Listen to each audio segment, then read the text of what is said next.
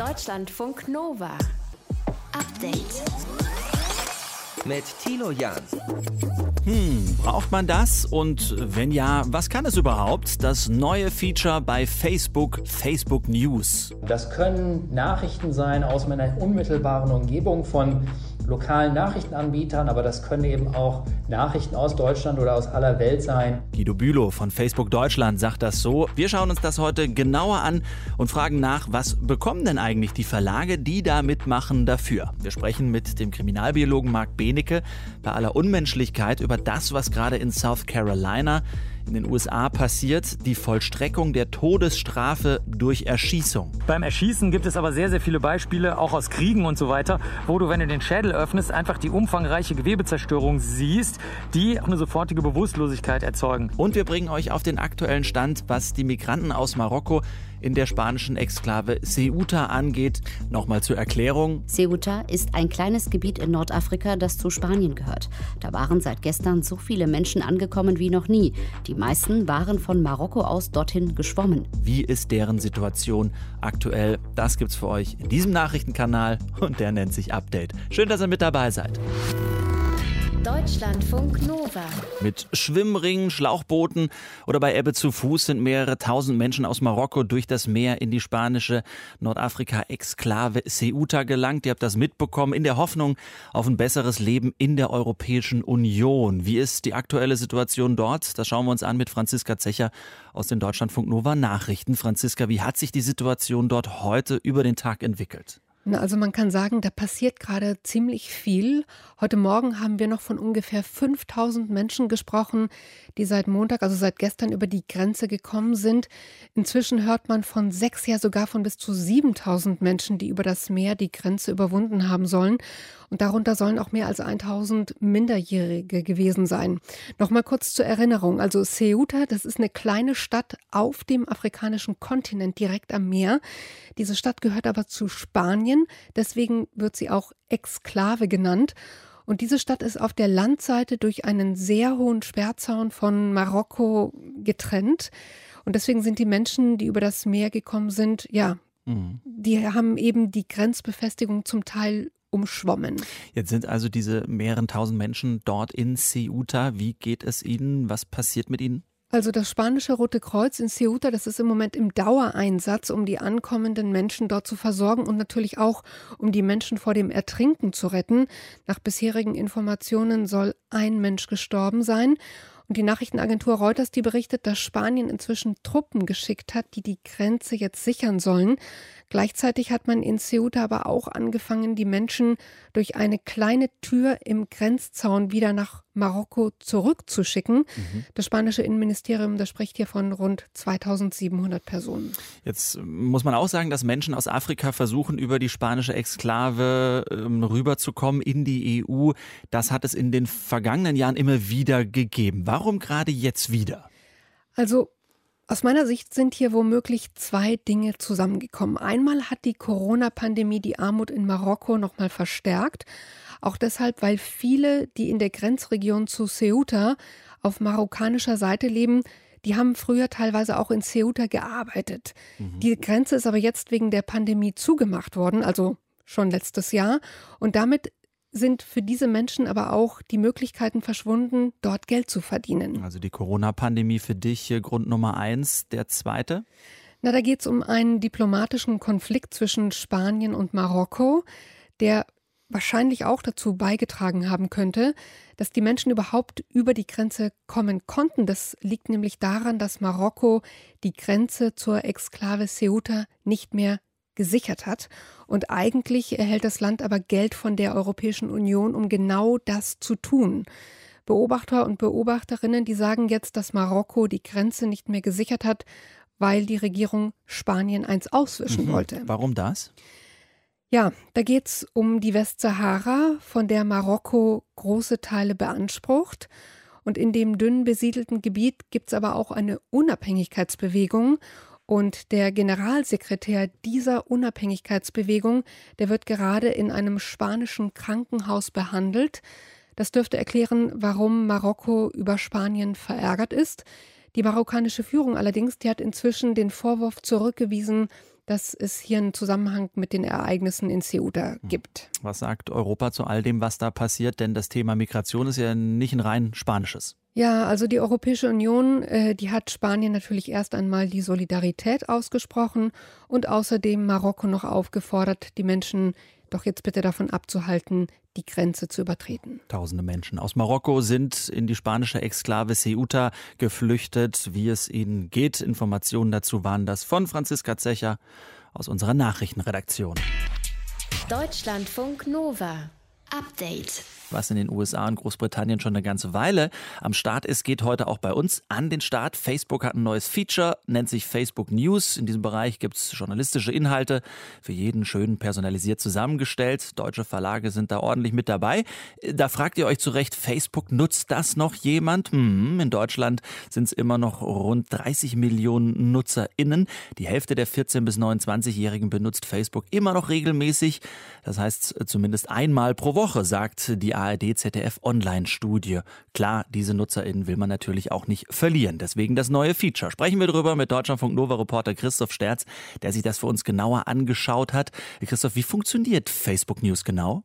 Also, das ist äh, so ein neuer eigener Bereich bei Facebook jetzt äh, in deiner App oder auch im Browser. Und das ist im Prinzip so wie der bisherige Feed, nur dass da halt nur journalistische Sachen äh, zu sehen sind. Und zwar sind das so die wichtigsten Nachrichten des Tages aus Deutschland und auch aus der Welt, aber eben auch aus meiner Stadt oder aus meiner Region. Und das ist so eine bunte Mischung von Politik, Sport, Unterhaltung und so weiter. Und mir werden auch Nachrichten angezeigt, von denen Facebook glaubt, dass die mich ganz persönlich interessieren also die dann eben nur ich zu sehen bekomme und du eher nicht. Mhm. Klingt jetzt äh, beim ersten Zuhören nicht so wahnsinnig spektakulär und klingt auch ein bisschen wie Google News oder andere Nachrichten-Apps.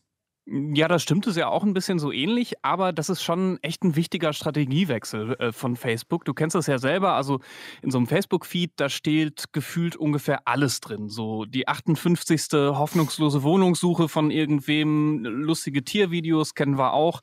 Klar, spannender Text von irgendeiner Seite, Deutschlandfunk Nova, was auch immer, natürlich auch, aber dann auch wieder irgend so ein Corona-Quatsch.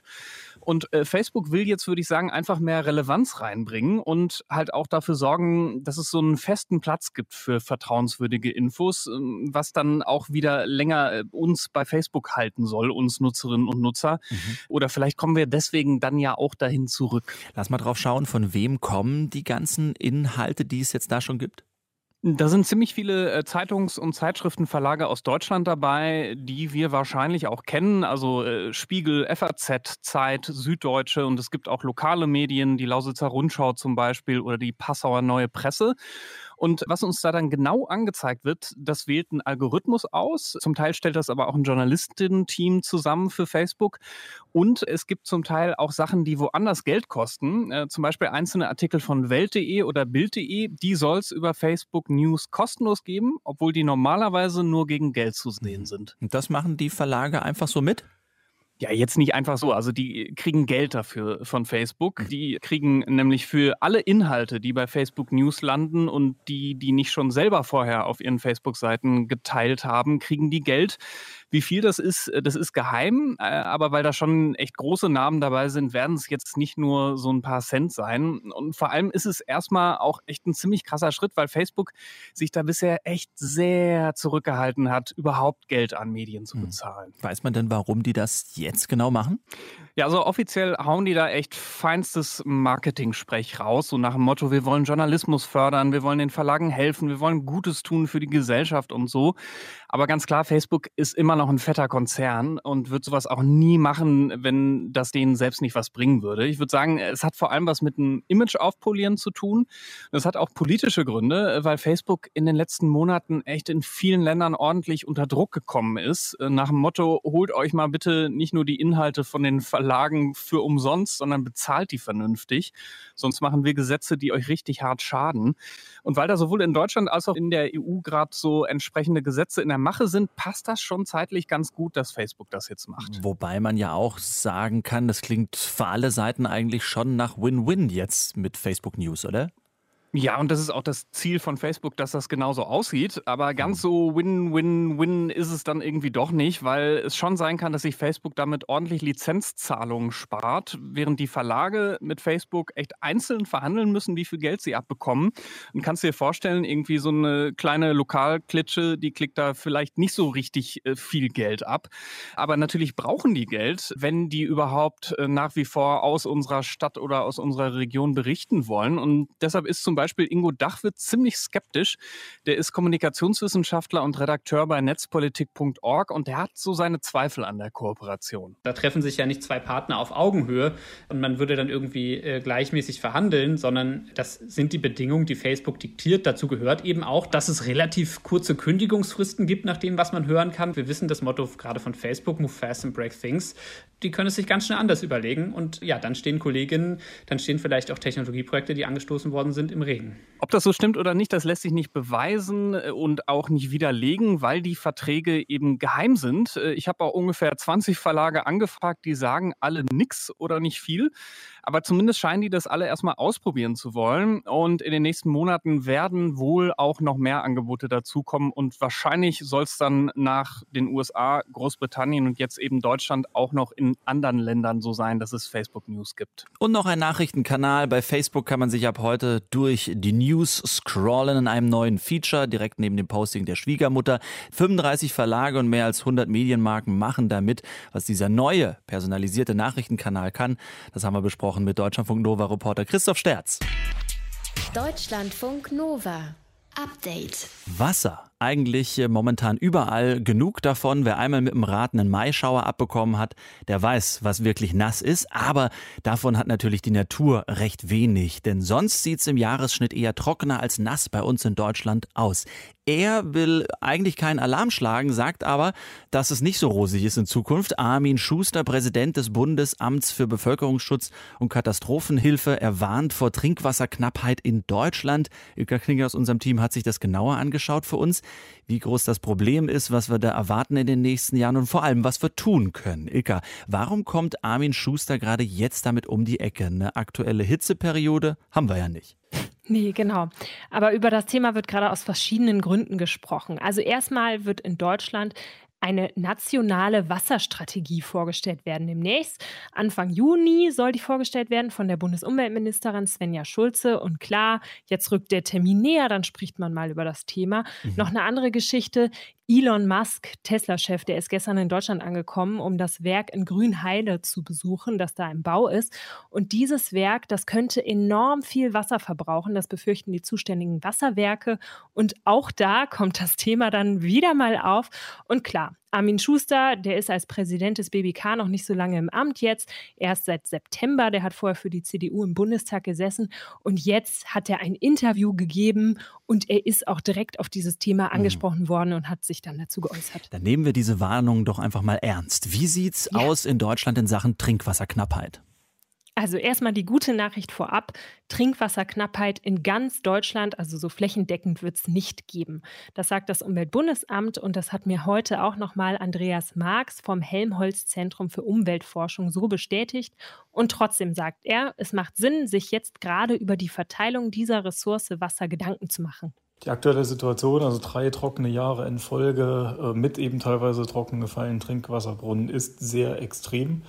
Die ist, was die Trockenheit der Böden und auch der Grundwasserstände äh, angeht, ist sie nicht vergleichbar mit irgendeiner anderen Situation, die wir seit dem Zweiten Weltkrieg hatten und mit ziemlich großer Wahrscheinlichkeit auch nicht vergleichbar mit irgendeiner Situation in den letzten 250 Jahren. So, und diese Extremsituation, die kann schon regional zu Schwierigkeiten führen.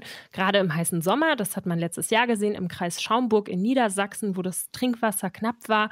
Und allgemein ist diese Trinkwasserknappheit aber eben eine regionale Sache. Die tritt vor allem dann auf, wenn viele das Wasser vor Ort nutzen wollen, also zum Beispiel Industrie, Landwirtschaft, Trinkwasserversorgung und vielleicht dann auch noch der Tourismus zusammen. Und das war und ist auch in Niedersachsen so. Da gibt es zum Beispiel viele landwirtschaftliche Flächen, die bewässert werden. Mhm. Kann sich das denn ändern in den nächsten Jahren aufgrund des Klimawandels? Also kann es für Deutschland insgesamt eng werden? Nein, Andreas Marx sagt, Deutschland ist wasserreich und das bleibt auch in Anbetracht des Klimawandels so. Was passieren kann? Die Landwirtschaft, die wird wahrscheinlich mehr Wasser brauchen durch den Klimawandel und es wird auch wieder extreme Dürrephasen geben. Den größten Wasserverbrauch in Deutschland, den hat aber zum Beispiel die Industrie, das ist gar nicht die Landwirtschaft. Und insgesamt muss man sich da was überlegen, sagt Marx. Zum Beispiel das Wasser aus dem Winter für den Sommer verfügbar machen, für die heißen Phasen.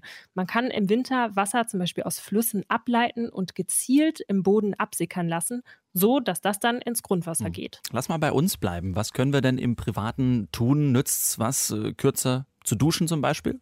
Ja, also wenn du beim Zähneputzen zum Beispiel das Wasser nicht laufen lässt, super Sache, aber wenig effektiv in diesem Fall, sagt Andreas Marx. Es geht darum, sich Gedanken darüber zu machen, ob man 20 Kubikmeter Wasser für einen Pool im Garten braucht. Man sich vor Augen halten, dass wir in Deutschland einen Pro-Kopf-Wasserverbrauch von äh, so ungefähr 100 Kubikmetern pro Jahr haben. Da ist die Frage, ob in einer sommerlichen Trockensituation, in der das Wasser potenziell regional knapp wird, ob das wirklich sein muss. Also ne, eher so die großen Sachen. Mhm. Und nochmal zu Tesla, auch das ist ein regionales Problem. Die zuständige Behörde, die muss aber zustimmen, dass Tesla überhaupt Wasser fördern darf. Und das Umweltbundesamt sagt in diesem Fall, so eine Entnahmegenehmigung, die kann auch wieder entzogen werden, wenn das mhm. Trinkwasser knapp wird in der Region. Also wir halten mal fest, die großen Firmen, die machen es dann im Endeffekt aus, äh, auch bei der Ressource Wasser. Es kann natürlich aber auch nicht schaden, im Kleinen ein bisschen knapper und ein bisschen enger zu treten, wenn es ums Trinkwasser geht. Muss ja auch nicht komplett immer laufen, der Hahn. Ob uns Trinkwasserknappheit betrifft und wie vor allem in Zukunft, Ilka Knigge aus unserem Team hat es uns erklärt. Deutschlandfunk Nova. Update. Ja, im US-Bundesstaat South Carolina, da gibt es zu wenig tödliche Präparate für Giftspritzen. Vielleicht habt ihr die Nachricht auch mitbekommen. Deshalb sollen zum Tode verurteilte Häftlinge dort wählen können, ob sie durch Erschießen oder auf dem elektrischen Stuhl sterben wollen. Wir sprechen darüber und wenn ihr das nicht gut haben könnt, dann freue ich mich auf euch in gut vier Minuten wieder. Ja, zur Vollstreckung der Todesstrafe, da will also der US-Bundesstaat South Carolina die Erschießung erlauben. Der Gouverneur des Staats Henry McMaster, der schrieb auf Twitter am Montag, er hat eine entsprechende Gesetzesänderung unterzeichnet. Wir fragen, gibt es sowas wie eine Todesstrafe, die erträglich ist, wenn man das überhaupt so sagen kann, bei der der Mensch nicht leidet? Sprechen darüber mit dem Kriminalbiologen Marc Benecke. Grüß dich, Marc. Schönen guten Abend. Ist eine der beiden Hinrichtungsmethoden, also entweder Tod durch Erschießung oder auf dem elektrischen Stuhl, nachweislich denn weniger schmerzhaft? Also nachweislich ist schwierig, weil du natürlich sehr lange vor der Todesstrafe in der Zelle sitzt und die äh, nennen wir es jetzt mal mit einem Fremdwort psychosozialen Folgen. Also kurz gesagt, alles, was dich da so an Gefühlen und Erlebnissen überschwemmt, das ist natürlich, wenn du so willst, die eigentliche Todesstrafe, äh, die ja auch sehr, sehr lange dauern kann. Mhm. Es ist aber so, dass das eigentliche Erschießen, das kann sehr, sehr schnell gehen. Das wurde ja noch zeitweise in der DDR praktiziert. Da wurden zum Beispiel die Menschen in einen Raum geführt, ohne zu wissen, dass sie jetzt hingerichtet werden. Mhm. Und dann wurden sie sofort äh, dort, wo man auch, äh, wo alle Nervenknoten zusammenlaufen, nämlich am Hirnstamm sozusagen, da wurde man reingeschossen. Das Gas, was aus diesem Projektil, was dann im, im Knochen oder halt im Schädel gestoppt wird, weitet sich aus, zerreißt sofort alles innerhalb von Sekundenbruchteilen. Du kriegst 100 Prozent überhaupt nichts mehr mit und bist dann natürlich auch wirklich sehr, sehr schnell tot. Der Moment der Tötung ist auf jeden Fall beim Erschießen schneller und vor allen Dingen viel, viel sicherer. Wie kann man denn überhaupt wissenschaftliche Aussagen treffen über den Zustand und über das wenige Leiden, wenn die Menschen am Ende der Hinrichtung eh immer sterben? Ja, da hast du recht. Erstens sterben nicht immer alle Leute. Das weiß man zum Beispiel bei den Vergiftungen, das weiß man bei Erhängungen. Bei Köpfungen gibt es manchmal Unfälle, wo das Beil dann halt nur halb im Hals steckt und dergleichen. Also da ist das Leiden dann sozusagen auch noch berichtbar. Da können die Leute noch sagen, was sie gefühlt haben. Natürlich hauptsächlich Schrecken und Terror natürlich, ne? Es ist klar. Mhm. Beim Erschießen gibt es aber sehr, sehr viele Beispiele, auch aus Kriegen und so weiter, wo du siehst, wie die Menschen einfach umfallen und wo du, wenn du den Schädel öffnest, einfach die umfangreiche Gewebezerstörung siehst, die aus aus vielen anderen Gründen, durch Krebs, durch Verkehrsunfälle, durch, wie gesagt, Kriege und ähnliches, wir nennen das mit dem Leben sowieso nicht vereinbar sind und auch eine sofortige Bewusstlosigkeit erzeugen. Ich meine, der Tod durch die Giftspritze ist für die Häftlinge in South Carolina jetzt keine Option mehr. Wie würdest du die Art der Hinrichtung bewerten? Bei den Giftspritzen gab es immer wieder Freak-Unfälle. Ärzte und Ärztinnen haben das dann kurzfristig nicht gemacht und dann war die, die Länge, des, wie soll man das nennen, der Leitung, mhm. ähm, durch die das Gift eingespritzt wurde, falsch ausgemessen. Also oft stehen die Ärzte und Ärztinnen ja hinter einer Blende und zum Beispiel mehrere Ärzte oder Ärztinnen verabreichen das Gift. Hängt jetzt immer darauf an, wo das gemacht wird, damit, die, damit keiner von denen weiß, wer jetzt wirklich das Gift verabreicht hat. Und die anderen haben halt Kochsalzlösung drin gehabt in ihren Spritzen. Und diese Schläuche sind dann zum Beispiel zu lang gewesen dann ist nicht genug Gift angekommen. Es gab Fälle, wo die Menschen einfach aus körperlichen Gründen äh, sich unheimlich gequält haben. Ich will jetzt nicht sagen, sie waren unempfindlich gegen das Gift, das wäre zu viel gesagt, oder gegen die Medikamente, aber es hat dann einfach nicht richtig funktioniert. Und ähm, diese Quälerei, die ist auf jeden Fall nicht hinnehmbar. Mhm. Also wenn man das mit einer Giftspritze machen müsste, das, da muss ich jetzt nochmal eine Warnung aussprechen, wie du das vorhin schon gesagt hast, bitte jetzt kurz mal leise machen. Ich habe mir von den Auschwitz-Prozessen die Aussagen der Beteiligten an den Phenol-Einspritzungen in die Herzen der Häftlinge in Birkenau persönlich angehört, also die Tonbandaufnahmen davon. Ich habe es nicht gelesen oder verschriftlich gehört. Und die waren zum Beispiel wirklich sofort tot. Also wenn man eine Giftspritze machen wollte, dann müsste man irgendwie so etwas machen, was sofort das Herz lähmt oder dergleichen. Aber die Techniken, die heute in den USA angewendet oder bis heute angewendet werden, die sind zu Recht von den europäischen Herstellern dieser Betäubungs- und Schlafmittel ähm, nicht akzept als akzeptabel eingestuft. Mhm. Bekommen denn die Häftlinge irgendeine Art und Form der Beratung oder Hilfe bei dieser Entscheidung, so pervers sie auch ist? die kriegen auf jeden Fall eine Form von Beratung oder Hilfe, nämlich in, der Todeszelle an sich. Ob die jetzt mal auf den Priester hören oder nicht, oder es gibt ja auch in manchen Bundesstaaten diese Art Verbindungsbeamten, der sich über teilweise Jahrzehnte mit den Todeshäftlingen anfreundet und sie beim letzten Gang begleitet. Also solche Leute ähm, werden auf jeden Fall Hinweise geben und es wird sich vermutlich auch sehr, sehr schnell rumsprechen, dass die Erschießung, sofern sie eben professionell gemacht wird, sehr, sehr schnell stattfindet, auch wenn, wie in diesem Fall, die natürlich nicht heimlich stattfindet, wie früher in der DDR, sondern wo dann wieder Henkersmahlzeit, letztes Wort und so weiter stattfinden. Also diese Art von Beratung durch irgendwen und sei es durch die anderen Knackis, wird es auf jeden Fall geben. Es wird sich was rumsprechen. Also ja, Beratung wird es geben, aber sie wird immer absurd sein. Der Kriminalbiologe Marc Benecke über das, was gerade in South Carolina in den USA passiert. Zum Tode verurteilte Häftlinge müssen sich über die Art der Hinrichtung entscheiden zwischen Erschießung und elektrischem Stuhl. Deutschlandfunk Nova. Update. Ja, Annalena Baerbock, die Kanzlerkandidatin der Grünen, hat zu wenig Regierungserfahrung. Das ist nicht mein Sound, sondern der der KritikerInnen. Sie hält dann immer gerne dagegen, ja, sie sei aber lebensnah und außerdem hilft ein frischer Blick in der Politik. Gestern Abend dann wurde Baerbock bei einer Debatte mit SPD-Kanzlerkandidat Olaf Scholz gefragt, was denn der Sozialdemokrat besser kann als sie hat sie geantwortet unter anderem, er habe sehr viel Lebenserfahrung. Was verstehen wir eigentlich genau unter Lebenserfahrung und, und in welchen Situationen profitieren wir davon? Wann ist Erfahrung vielleicht hinderlich? Deutschlandfunk Nova Reporter Matthias von Lieben hat das für uns heute in Erfahrung gebracht. Mit dem Bäcker um die Ecke habe ich nur schlechte Erfahrungen gemacht. Du hast doch noch überhaupt gar keine Lebenserfahrung. Mit dir diskutiere ich noch nicht mal. Soll ich mir für den Sommerurlaub wirklich dieses teure Zelt kaufen? Vielleicht lese ich mir erstmal online die Erfahrungsberichte durch. Egal wo, ob bei der Urlaubsplanung, im Haushalt, beim Treffen mit Freunden oder im Job, ständig geht es um Erfahrung. Nicht nur in der Politik, das weiß ich aus eigener Erfahrung. Laut Duden-Definition ist Erfahrung ein durch Anschauung, Wahrnehmung oder Empfindung gewonnenes Wissen und die Grundlage der Erkenntnis, durch die man im besten Fall klüger wird. Ich wollte mehr zu dieser Erfahrung erfahren und habe deshalb einen erfahrenen Erfahrungsexperten zu seiner Erfahrung mit der Erfahrung befragt. Erfahrungen sind einfach Ereignisse aus unserer Vergangenheit, die im Gedächtnis abgespeichert sind. Das ist Markus Kiefer, Kognitionspsychologe am Uniklinikum Ulm. Damit gemeint ist einfach die Gesamtheit aller Ereignisse, die wir erleben und die hinterlassen Spuren im Gehirn, im Gedächtnis, auch wenn unter Umständen diese Ereignisse gar nicht bewusst erlebt werden. Wir machen also Erfahrungen, wenn Handlungen mit oder in unserer Umwelt stattfinden. Wir nehmen dort Dinge oder Sinnesempfindungen wahr und speichern sie ab, wie einen Schwarz-Weiß-Film mit allen Szenen unseres Lebens. Optische Reize zum Beispiel mit den Augen, akustische mit den Ohren und neuronale Netzwerke im Gehirn sorgen für die emotionale Einfärbung des Films, im positiven wie im negativen. So verändern Erfahrungen unsere Art des Denkens und die Sichtweise auf die Welt. Sie prägen uns.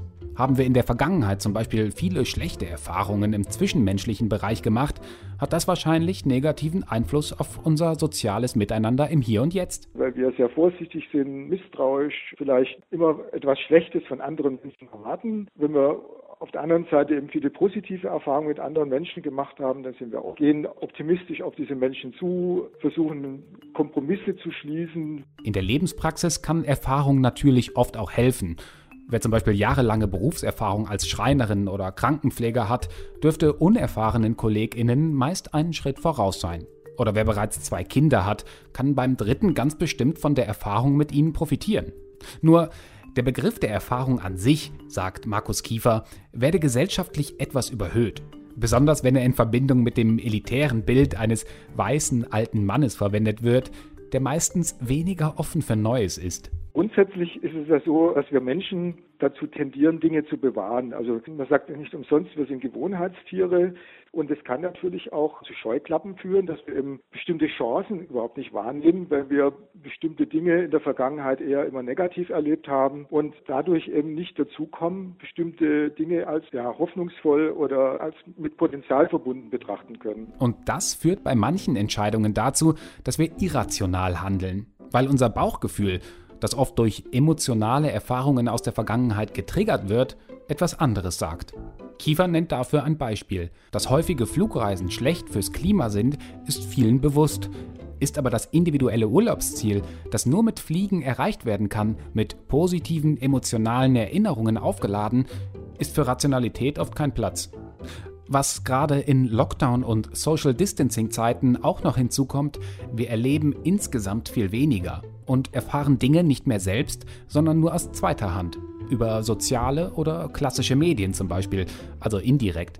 Dabei seien direkte Erfahrungen ganz zentral, sagt Kiefer. Weil die viel stärker auf uns wirken, viel reichhaltiger sind, auch eine andere emotionale Qualität haben als medial vermittelte Erfahrungen. Und das trifft, glaube ich, auch ganz gut unsere heutige Situation äh, durch die Einschränkungen anhand aufgrund der Corona-Pandemie dass eben durch die Reduktion von direkten Erfahrungen in der Welt bestimmte Dinge einfach nicht mehr so ja, diese Qualität haben und dadurch eben auch ein Zugang zur Realität ein Stück weit verloren geht. Damit aber genau das nicht passiert, sollten wir uns hin und wieder ganz bewusst mit neuen Perspektiven und Erfahrungswerten auseinandersetzen, woanders hinreisen, mit anderen Menschen an anderen Orten treffen und häufiger zuhören oder einfach gesagt, neue Erfahrungen sammeln – und das ist hoffentlich schon ganz bald wieder möglich. Deutschlandfunk Nova. Update. Mensch, die sehen aber echt saftig aus, oder? Gerade jetzt, wo so viel regnet, die Blätter an den Bäumen, vielleicht ja auch so knackig wie Eisbergsalat, wenn man mal reinbeißt, wer weiß. Moritz Metz weiß, äh, ihr kennt ihn von unserem Podcast Netz basteln, da gibt's Lifehacks von jeder alltäglichen Situation für euch und Moritz ist auf den Salat gekommen. Wir erwischen ihn aktuell unter Bäumen stehend in Berlin in einem Park. Was hast du denn schon gepflückt, sag mal?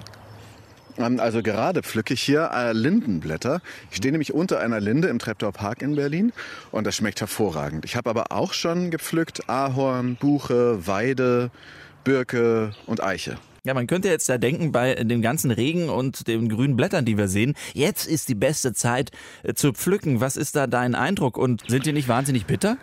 Naja, wenn man sie im Mai pflückt und wenn sie noch, es gibt ja sogar eine eigene Farbe, die heißt Maigrün. Und wenn die Blätter dann noch sehr zart kleine Babyblätter sind und eben Maigrün, dann sind sie das überhaupt noch nicht, sondern dann schmecken sie total frisch, lecker, nahrhaft und ich habe danach echt so ein, so ein Vitamingefühl. Also ich fühle mich danach irgendwie richtig gekickt. Also die schmecken ziemlich gut. Ich habe ja immer das Gefühl, beim Salat äh, schmeckt man in erster Linie Vinaigrette und kaum das Blatt. Ist das bei Blattsalat von Linde oder Eiche oder Buche anders? Die Vinaigrette ist natürlich schon stark im Geschmack mit dem Salz und dem Pfeffer und dem Balsamico und wenn da noch Senf drin ist, na klar. Aber ähm, ich habe das Gefühl, man schmeckt da durchaus was durch und ich glaube, wenn du so einen normalen Kopfsalat aus dem Laden in den Mund nimmst, dann schmeckt der nicht intensiver, mhm. sondern eher schlechter. Der hat auch weniger Nährstoffe tatsächlich, weil dieser Baum kann einfach wirklich viele Nährstoffe noch aus der Erde ziehen, die auf so einem künstlichen Industrienährstoff Nährboden gar nicht mehr da sind.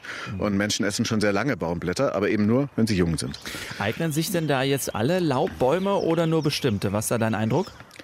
Also die Liste ist relativ lang. Das geht wirklich von Apfel bis Weide und zwischendrin halt äh, Buche, Birne kann man auch essen, ähm, Birke, die ist auch leicht zu erkennen wegen ihrer weißen Rinde. Also es gibt ziemlich viele und es gibt eben Listen im Netz, wo man lesen kann, welche Blätter genießbar sind. Mhm. Bei den Nadelbäumen muss man ein bisschen mehr aufpassen, weil da gibt es auch giftige Sorten. Da habe ich mich jetzt noch nicht rangewagt. Aber bei diesen Laubblättern sollte man halt immer erkennen, was ist das für ein Baum. Gibt es auch eine schöne App dafür vom Naturkundemuseum Berlin, Naturblick. Man sollte also erkennen, was für ein Baum das ist und dann die jungen Blätter suchen und auch nicht zu viele von denen abrupfen, weil der Baum braucht sie ja auch noch. Welche äh, Blätter nimmt man denn konkret? Ich meine, wenn man jetzt einen Kopfsalat hat, dann macht man ja auch die etwas größeren, schon vielleicht leicht welken, tiefgrünen Blätter ab und die schmackhaften sind dann so die etwas hellgrüneren. Wie ist das bei Bäumen? Genau. Also bei unter dieser Linde, unter der ich jetzt stehe hier ähm, Mitte Ende Mai, da gibt's halt einfach immer noch ziemlich kleine, frische Blätter in dieser hellen Farbe. Und die finde ich eigentlich am leckersten. Die schmecken noch zart. Wenn die dann älter werden, in den Juni, Juli rein, dann werden sie einfach holzig und auch bitterer. Mhm. Und äh, dann einfach nur abwaschen und ein bisschen trockentupfen und Vinaigrette drüber und fertig? Genau, man muss auch nicht mal Vinaigrette machen. Ich finde, die schmecken auch so gut. Also jetzt gerade hier diese Linde schmeckt so fast irgendwie cremig und auch ein bisschen säuerlich. Mhm. Erfrischend, sehr gut. Was für ein Salat, denkt ihr euch jetzt sicherlich, äh, das ist äh, von Laubbäumen und das ist Moritz Metz, unser Netzbastler, den Podcast dazu, den gibt es auf unserer Seite. Und Moritz, haben wir noch ein paar äh, Links zum Salat machen aus Blättern? Ja, die sind da auch mit reingepackt. Perfekt, danke dir dafür und guten Hunger. Danke. Deutschlandfunk Nova. Update. Montag bis Freitag, immer zwischen 18 und 20 Uhr. Mehr auf deutschlandfunknova.de.